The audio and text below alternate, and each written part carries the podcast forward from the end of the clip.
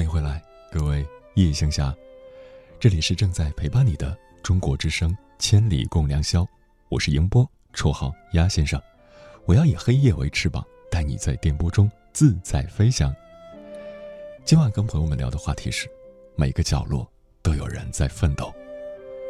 关于这个话题，你有任何想说的话，都可以在中国之声的官方微博，或者我的个人微博我是鸭先生，乌鸦的鸭，找到“千里共良宵”的节目互动帖，发表评论，参与话题。任何人获得所拥有之物，必有自己的付出，不该属于自己的东西，在得到后也终会失去。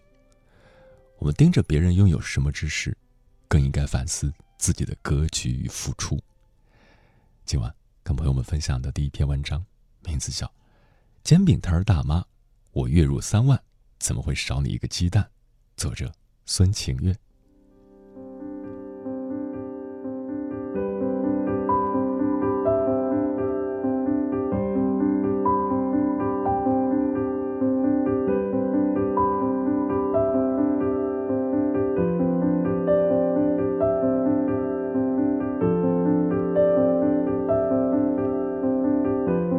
前几天看到朋友圈转发的一则笑话：煎饼摊的大妈火了，和顾客发生争执，于是大妈说：“我月入三万，怎么会少你一个鸡蛋？”看到这个消息，顿时很多人当一个笑话看，或者说一个段子。当然，也有网友自嘲：“我们都拖国家后腿，大妈才叫 GDP。”我当时就觉得这真的一点都不好笑。然后就想到有很多人抱怨或者自嘲，为什么自己读了九八五二幺幺，赚的还没有外卖小哥多，还没有摆摊的大妈多。每次听到这些带有优越感的自嘲，或者说不忿，我都会立刻想：为什么有些人的优越感如此之强？究竟有什么本事，还是多愿意吃苦？究竟何德何能，就必须比他们赚得多呢？就因为读了九八五，读了二幺幺吗？又或者说，我极端的认为，但凡问出类似问题的人，真的很难有很大的出息，因为还停留在这种思维方式的人，很难转变观念。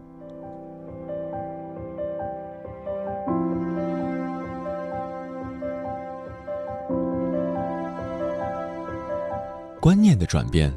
决定了最本质的东西，比学历、比收入的转变都要难得多。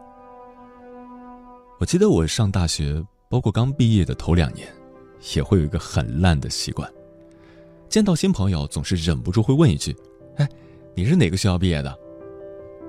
我们容易去区分，去形成天然的印象，又或者说，对于某一些学校有着天然崇拜。而对一些并不是太好学校毕业的人，你都很难掩饰脸上的表情，无论是虚假的恭维，还是说了句“你们学校现在也挺好的”，这种时刻我真的是尴尬癌都要犯了。这个“也”字放在这里，也不知道是什么意思。现在挺好的，我们究竟想表达什么呢？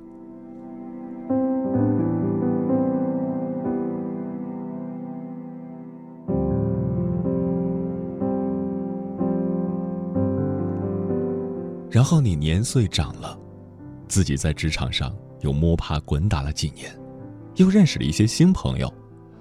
慢慢你发现，你再也不会去问你是哪个学校毕业的这种蠢话了。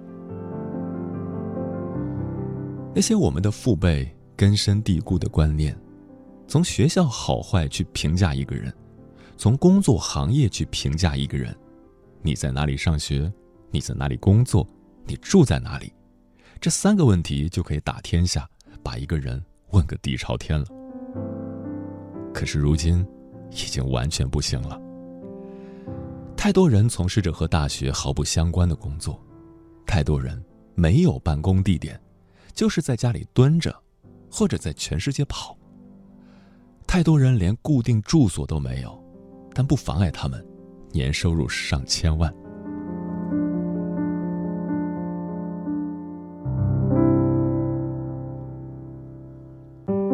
一个好的旅拍摄影师，年收入过百万是基本线。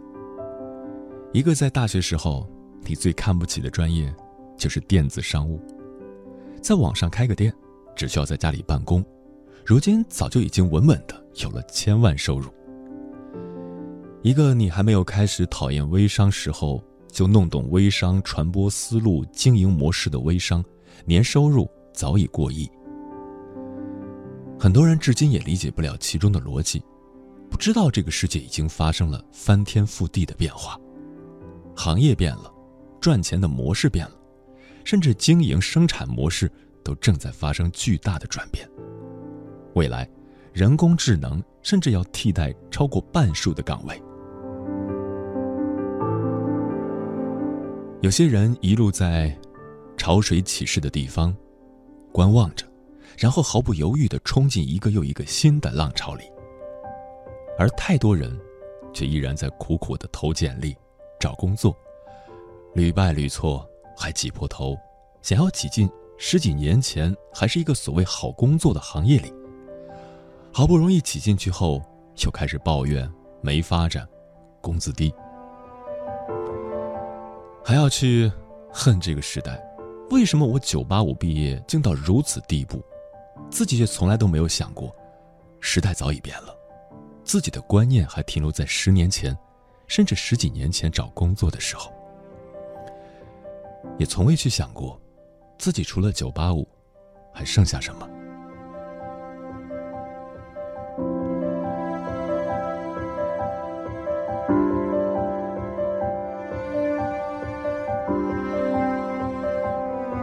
比起机构价值。公司价值，最重要的，是你有什么价值。我毕业的时候，我只觉得外交部、商务部、央企、国企或者说央媒这些属于很好的工作。我们看的是机构的价值，是公司的价值，是体面不体面。而如今你发现，即便是早几年火的不行的石油行业，也会不景气；即便如日中天的纸媒。也会一瞬间就垮塌，你几乎找不到报刊亭了。也就是一瞬间，你想买杂志都不知道该上哪儿去买。世界变化太快，然后像我这样中规中矩的女生也才会明白，比体面、比收入、比机构价值、比公司价值更重要的，是你自身的价值。这个价值和学历无关。和工作单位无关，是你真真实实有什么本事。我特别欣赏之前复旦学生的那个帖子，如今九零后、九五后的同学们已经深知，为什么我上了九八五，却感觉自己仍然一无所有。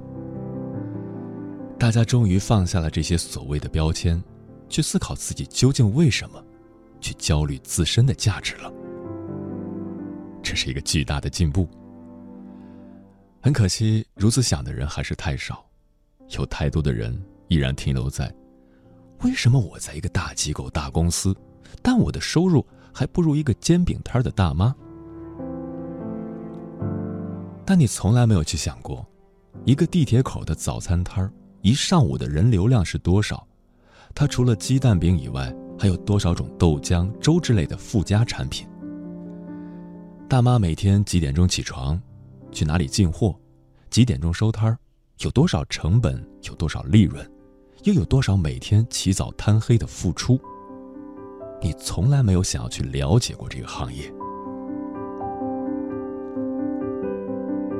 你在所谓的办公室里吹着冷气，每天做着毫无附加值的东西，就是做做表格、复印文件、跑跑签字。等着五点钟准时下班，冲出办公室。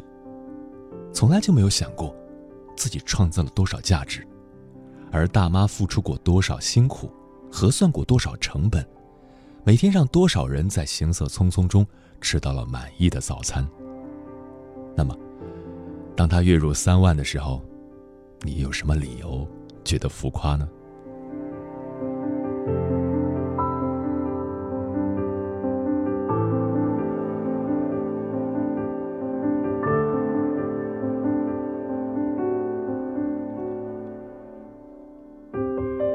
没有天然应该高薪的行业，每个行业都值得被尊重。我有一个大学同学，原本在稳稳定定的银行工作，结婚后和老公一起做了旅拍摄影师。他们每年年初一月份的时候，会出一个当年的旅拍计划表，把一年的行程都做出来，让大家约拍。一般来说，到二三月份，全年的档期就都约完了。一月在普吉岛，二月在东京，三月在新西兰。赶上十二月圣诞节打折大促，女孩要去美国 shopping，他们十二月会定在洛杉矶。就是他们两个人，都负责拍照，都负责修图，一起做行程。他们在行业内很有口碑，但不要投资，不扩大规模，就是两个人，每年游一遍世界。你也许会说，我也想要这样的生活，然而这样的生活，同样需要很高的情商、智商，吃苦的程度不亚于外卖的小哥。他们的工作照常常是烈日下，男生趴在地上，女孩举着反光板。女孩说：“这是他们一年里大多时候的状态。”哦，还有另一半的时间在熬夜修图。从银行辞职跨出这一步的时候，我以为最难的选择是放弃稳定，选择漂泊。而真真实实做了四年之后，我最大的改变是，我认同每一个行业。不再有偏见，不再去随意评价。以前在银行工作那种说不出来的优越感，简直可笑。三十八摄氏度，趴在地上你才会懂；真正创业了你才会懂。每个行业都有每个行业的辛苦。在办公室里吹着空调就妄想要高薪的人，永远也不可能有出息。这和抢银行有什么区别？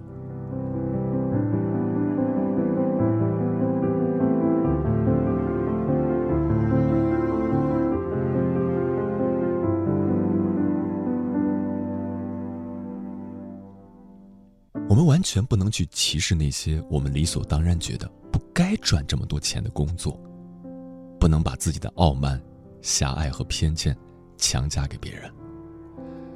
每个人都有每个人的价值，每个行业都有每个行业的辛苦。我认识的相对财务自由的人，从来都不会去问，凭什么他能够赚这么多钱，也从来不会去满脸鄙夷的说。他不过就是赚了点钱嘛，有什么了不起？因为他们深知，金钱是这个真实世界给我们的掌声。而往往那些不愿意付出、不愿意辛苦，躺在九八五、二幺幺上，就想问社会要高薪的人，心态才越来越失衡。当你完全理解不了煎饼大妈为什么能月入三万，你强烈的要抱怨。凭什么自己工资那么低的时候，你的思维模式已经完全配不上你的九八五、二幺幺的学校身份了？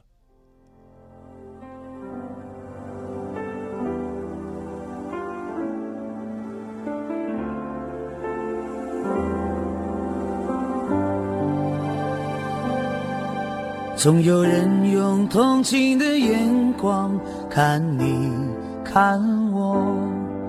疑惑为什么会有人甘愿过这样的生活？为了所谓的梦想，继续追逐蹉跎，拼命挤进这城市的小小角落。总有人用可怜的词汇将你说我，他们要把。我们的生活写成诗歌，用尽全部的激情抵挡成河，却把人生带进这城市的沙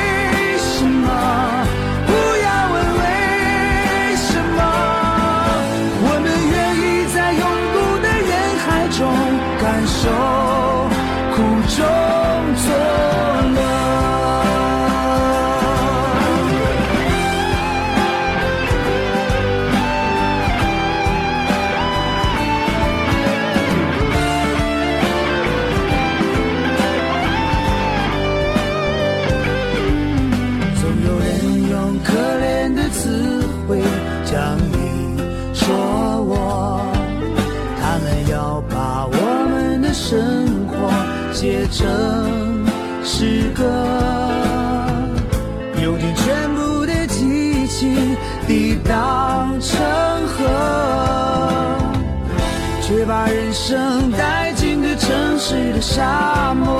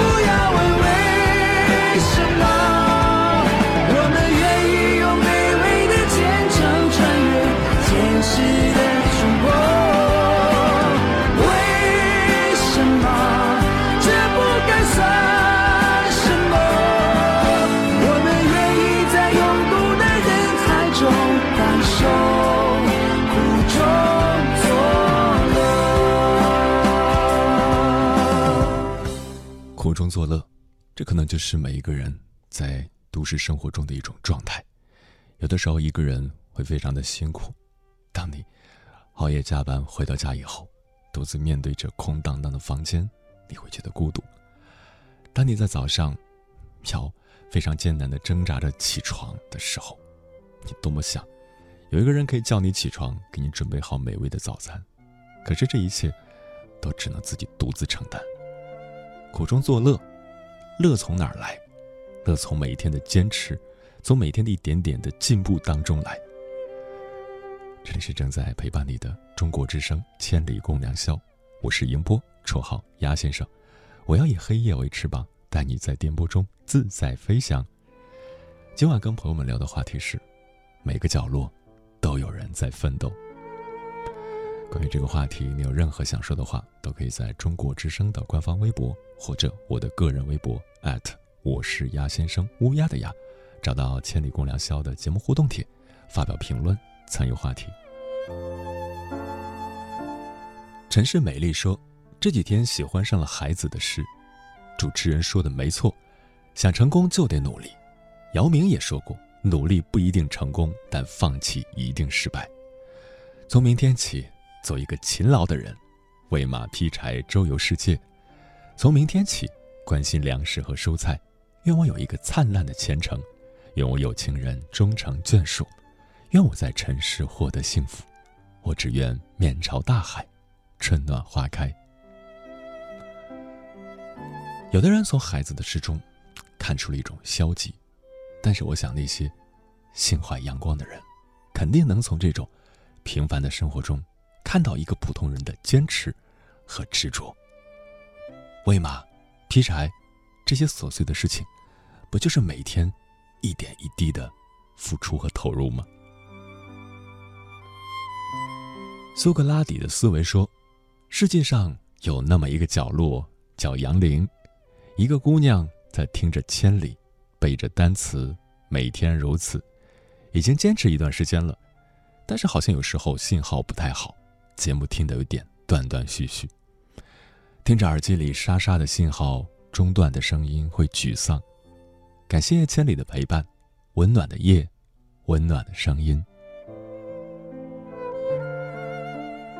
一个人背单词的过程，肯定很无聊，很枯燥，但是奋斗就是如此。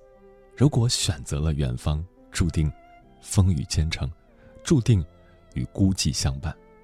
但如果放在一个更大的领域，你并不孤独，因为这个世界上有很多和你一样，在坚持、在努力的人。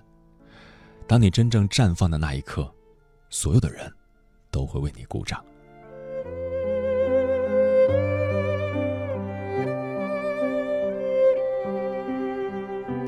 每一天，旧的自我已经逝去，新的自我已经诞生。听友余为说，已经零点了。祝我生日快乐吧！大家祝你生日快乐，以崭新的自我迎接新的一天。王大可说：“又来收听节目了。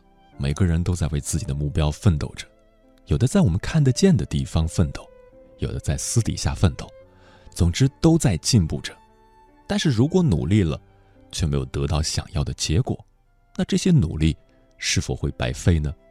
遇到瓶颈的我们，就该如何去调整自己的心态呢？”这个问题问得很好。很多时候，我们投入了大量的精力和时间，想要得到一个结果，但是往往事与愿违。这是为什么呢？肯定是因为努力还不够。努力不仅仅是说有意志去坚持，还得找对方法，找对方向。所以，看一看自己是不是某一个角度出现了偏差，在方法上是不是可以换一个。更加便捷的、高效的方式呢？这样奋斗的时期是不是会可以缩短一半呢？遇到瓶颈的时候，能怎么办呢？可以暂时的停下来，稍微的缓一缓。当你走得很急的时候，你会忽略很多细节，但如果稍微的停一下，是不是就可以看到自己遗落的某些东西呢？总之，不要停太久，因为。你不走，没有人可以推着你往前走。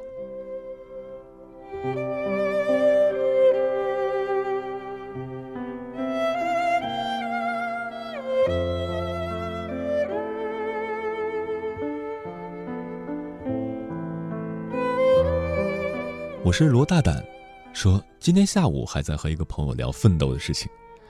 他大专毕业多年，最终选择回农村种地。我真的不明白。我说：“你愿意让你家的孩子以后继续种地吗？”他说：“不愿意。”我说：“你爸妈也是这么想的。不是说不支持种地，因为我爸妈也是农民，只是在我的意识里，汗水流在土地里的日子真的是太苦了。只能说因人而异吧。种地也是一种农民从事的一种行业。”就像刚才分享的文章里，一个卖煎饼的大妈可以月入三万，凭什么就觉得卖煎饼的不能月入三万呢？在我上大学的时候，大一就听说过我们学校东门卖红薯的大叔，月收入是在一万出头的。当时我觉得很不可思议，卖红薯就可以挣那么多钱。要知道，很多师兄师姐在毕业的第一份工资都是在三四千左右，所以给我的震撼。真的是很强烈，每行每业，只要你足够努力、足够投入，真的是可以得到你想要的回报的。做农民也是一样，如果你会种地，懂得产业化经营，是不是可以去承包一些土地，然后搞规模种植呢？如果有一些更好的方法、更新的点子，是不是可以引进一些别的品种呢？我记得在去年春节回老家的时候，因为我们家也是农村的，我发现我们河滩的地已经被人承包了，种上了一百亩的玫瑰，变成了玫瑰庄园。玫瑰可以去卖，平时也可以支持旅游发展，所以不是不能够挣钱，只是说真的是需要方法，需要投入。当然，对于普通的农家子弟来说，父母投入了很多的时间和金钱支持你上学，更多的是希望孩子能够用文化的力量、知识的力量来改变自己。当然，知识越丰富，掌握的文化资本越雄厚，才能够去改变更多人的命运，不是吗？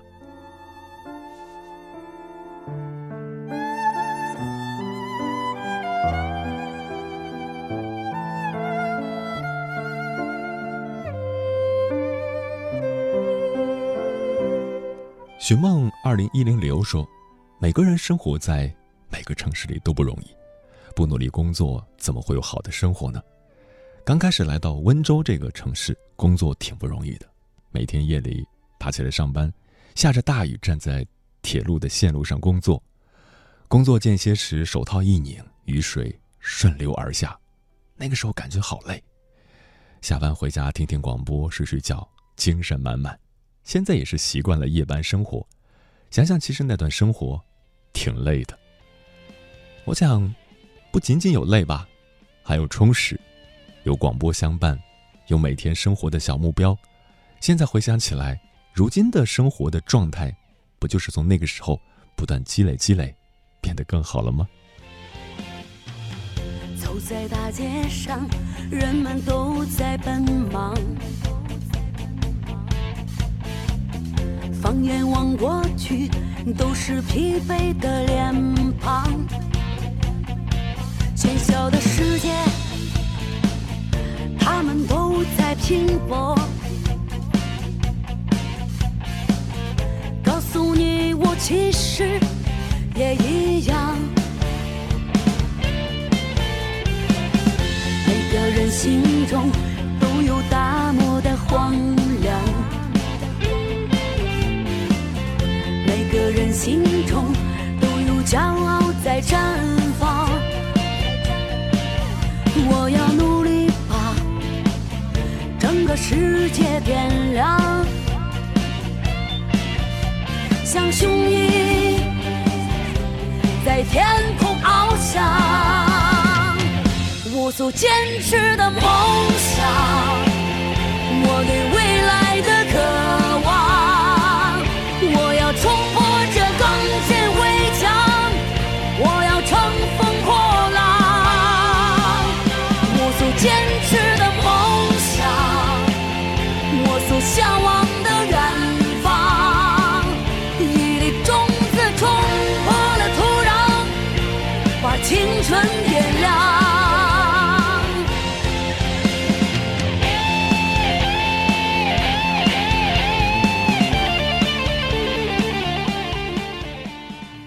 活从来都不会像我们想象的那样一帆风顺，它总是伴随着各种各样的状况发生在我们身上。但是生活中，我们也能够看到，人们为了战胜生活的磨难所做出的努力。就像《武林外传》中有句歌词唱的那样：“尽管这人生有太多的不如意，可生活还是要继续。生活的不如意十之八九，我们依然要努力的往前走。”接下来跟朋友们分享的文章名字叫。只要吃得苦中苦，又凭什么不能月入三万？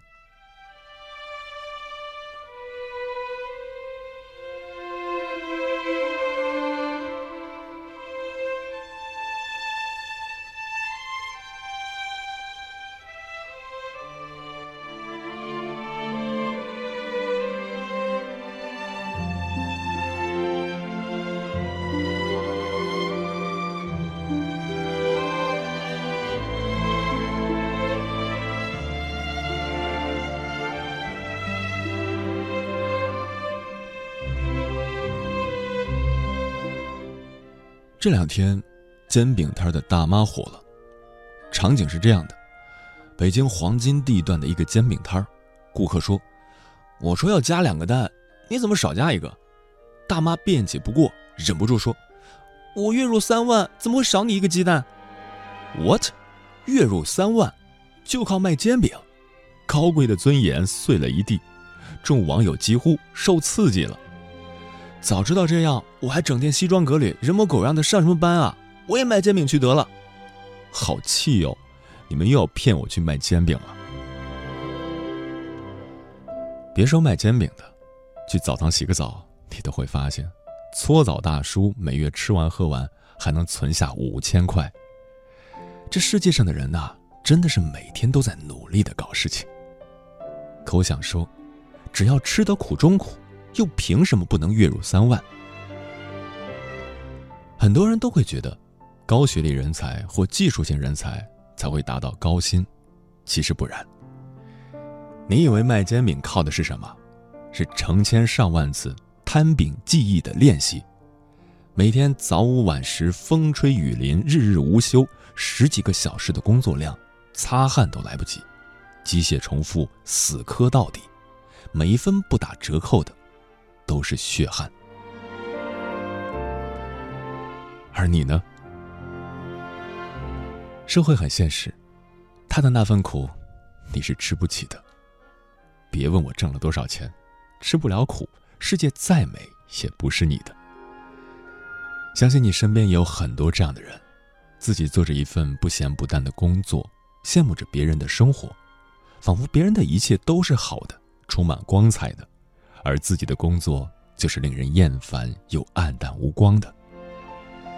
你疯狂的爱上了成功的状态，却不曾想到梦想实现的背后，从不像你看到的那样简单。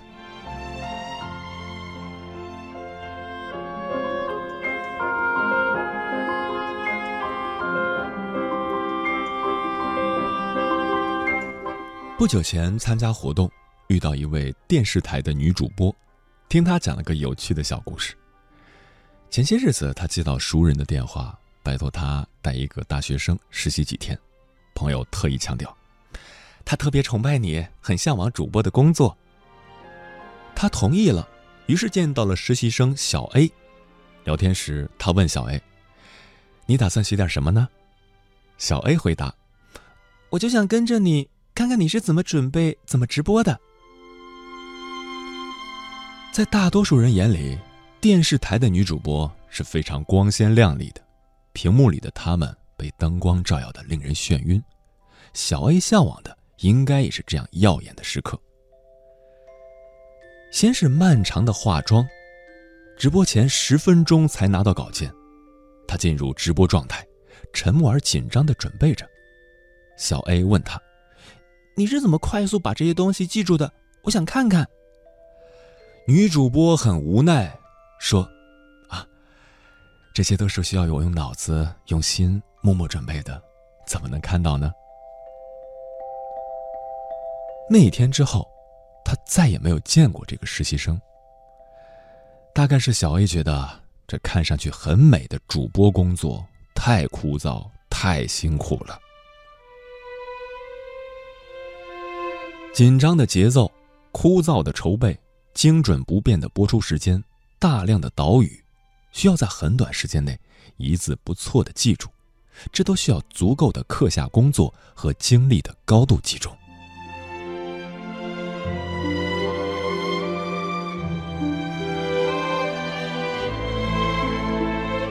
我有几个做主播的朋友，每天除了主持自己的节目，还需要时不时出差。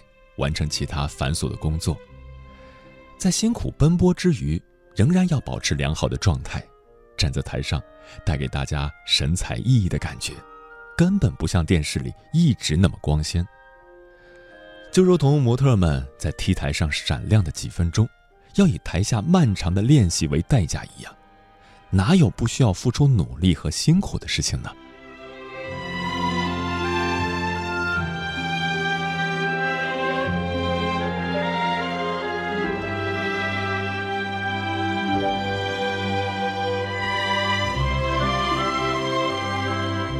我一直认为，一个人真正的成长是学会坚强、从容不迫的生活，哪怕人生艰难、路途遥远，也依旧披盔戴甲，勇往直前。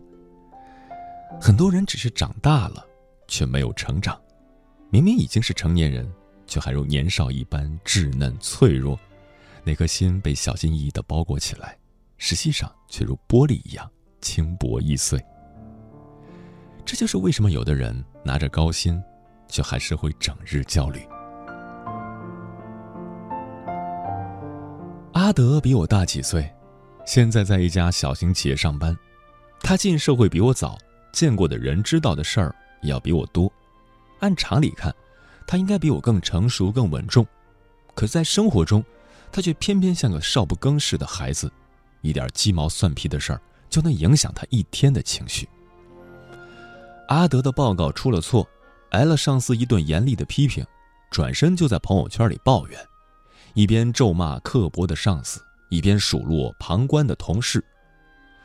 不过是周末加了班，他却为此埋怨了整整一周，又是说公司的坏话，又是在网上随意发泄自己的情绪。他有一次上班迟到，被扣了当月的奖金，就天天板着张脸，对谁都没有好脾气。我给过他很多安慰和劝告，可他统统听不进去。好像觉得全世界只有自己生活的最艰难，谁都没有办法理解他。他就像一只井底之蛙，而且还是那种遇到点小风小浪就不能镇定的青蛙。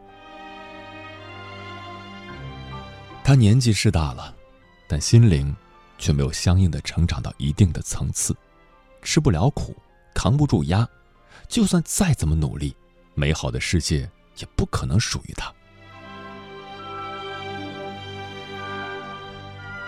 那些我们吃过的苦，受过的气，扛过的压，都不是毫无意义的。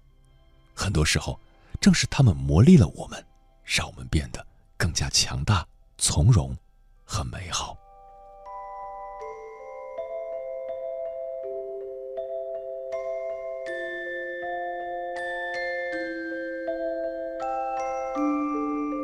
从小到大，我也吃过不少苦。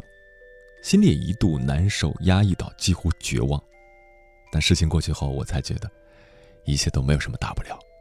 所有你觉得永远不会过去的，最终都会过去；而很多当时你觉得是难以承受的，如天一般大的事情，但你回过头看，都会一笑而过，认为那根本不值一提。我们都需要这种吃苦抗压的能力，就像海明威所说的。打不倒我们的，都必将使我们更加强大。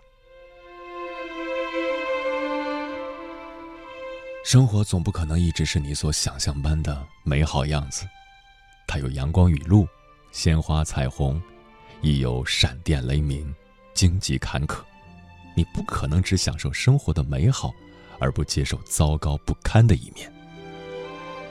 要知道，成功的背后，面对荆棘。没有人选择放弃，请不要在最能吃苦的时候选择安逸。CEO 雷军也没有轻轻松松的度过时光。有人说，成功是百分之九十九的努力加上百分之一的运气。如果说这话的人是雷军，你一定要相信，他是将中国式勤奋做到了极致的人。在第二批武汉百万校友资质回汉武汉大学专场活动中，六百多位武汉大学校友揣着一千五百亿元人民币回家了，其中包括家喻户晓的小米公司创始人、董事长兼 CEO 雷军。十八岁进入武汉大学计算机系求学，两年时间就修完四年制大学毕业所需的学分，其后的两年，他写杀毒软件。开公司卖汉卡，在武汉电子一条街混得不小名气。毕业后，他来到北京加入金山，两年之后便出任北京金山总经理。二十九岁时，出任金山公司总经理。这个晋升速度可以说是所有霸道总裁书里年少成名得志的男主范本。小米最初创业的两三年。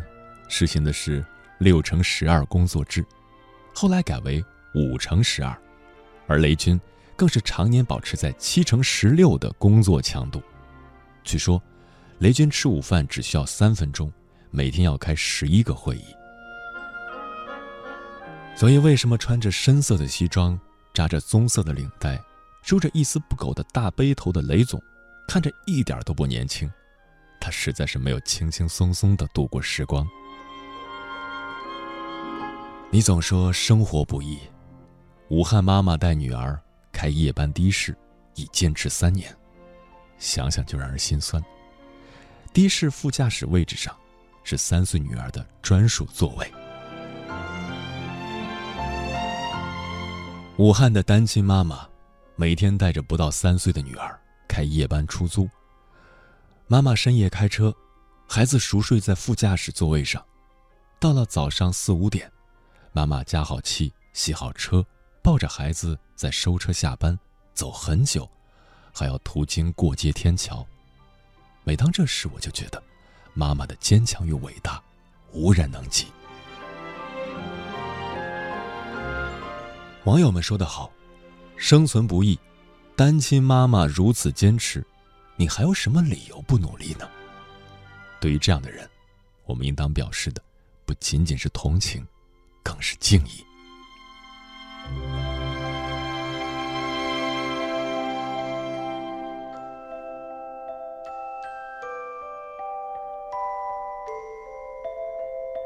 人世百态，城市里的生活总是看起来美丽，但并没有谁活得特别容易。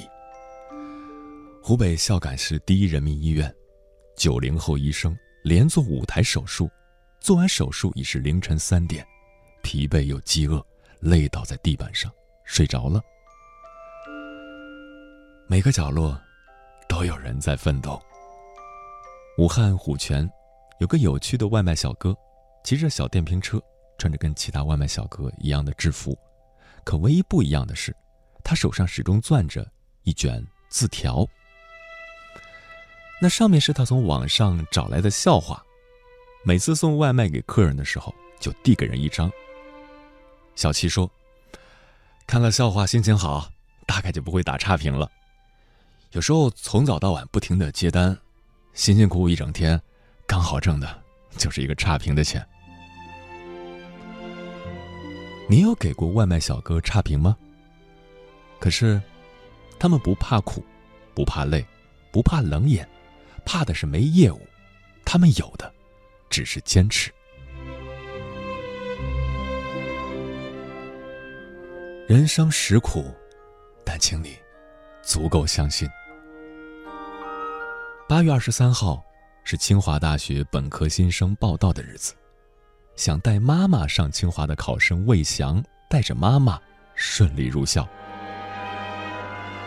这个先天性脊柱裂、椎管内囊肿、双下肢运动功能丧失的甘肃定西的孩子，没有被母亲放弃，更没有放弃自己，在高考中考出了甘肃省排名第八十六的好成绩。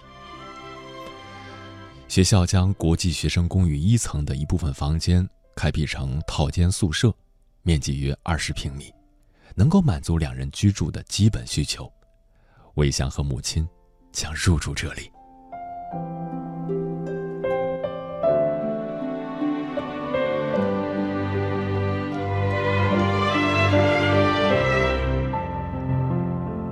最痛苦的事情，不是失败，而是我本可以。不奋斗，世界那么大，你靠什么去看看？开学第一天，河南省实验中学九十班师生在教室黑板上看到这样一段话。写下这番话的是暑假在校内维修的工人刘大刚。他说自己也很渴望学习，就把对孩子们的祝愿写在了黑板上。我们成年人最应该学会的一件事是服气。我们得服气，有些苦我们不愿意吃，但是有人能吃。我们得服气，有些苦我们吃不了，但是有人吃的很好。甚至还要服气，我们觉得难以忍受的苦，有的人吃的很容易。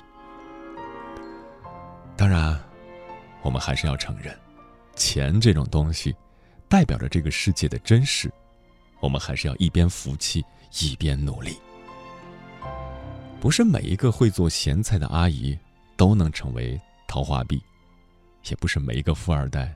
都能是王思聪，也不是每一个文豪的儿子都能成为苏东坡。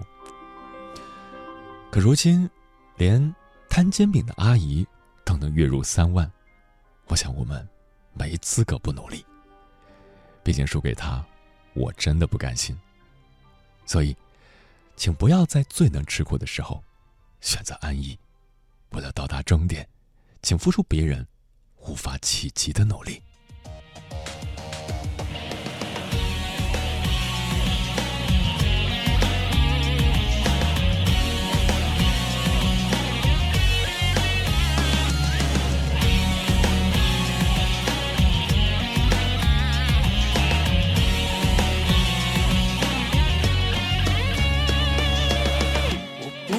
相信你说的话，我的世界自己主宰。想笑就继续笑吧，庸俗的人总是喜欢夸夸其谈。今天我要出发。带着一颗炽热激昂虔诚的心，奋斗的青春永不后悔，热血燃烧风中。如果有一天依然一无所有，至少拥有我的梦，奋斗的青春绝不后悔。信仰的旗帜在风中飘扬，老去那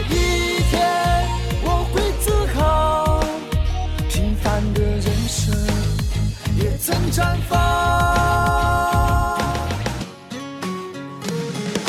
无数次徘徊在十字街头，谁的青春不曾遗忘？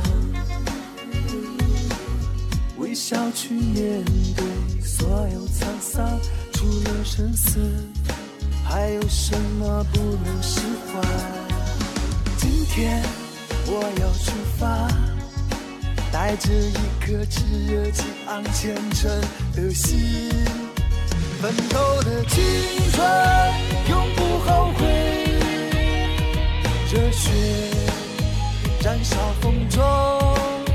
如果有一天也一无所有，至少拥有。